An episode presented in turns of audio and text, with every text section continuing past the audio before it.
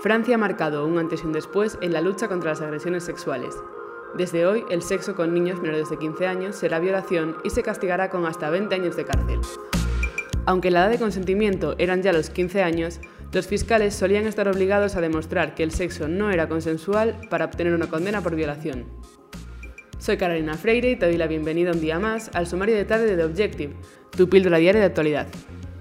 Volvemos a España, pero por desgracia seguimos en el mismo tema, con una novedad respecto al futuro de la manada de Sabadell.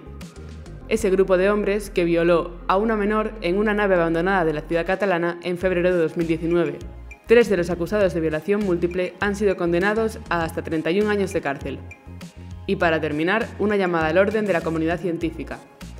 Después de estas semanas de mitos, alarmas, paradas y demás idas y venidas con las vacunas, más de 200.000 profesionales sanitarios piden a los políticos calma y sentido común, que se pongan de acuerdo de una vez por todas para controlar la pandemia y que no pare la vacunación así por impulso, a no ser que responda a un criterio científico.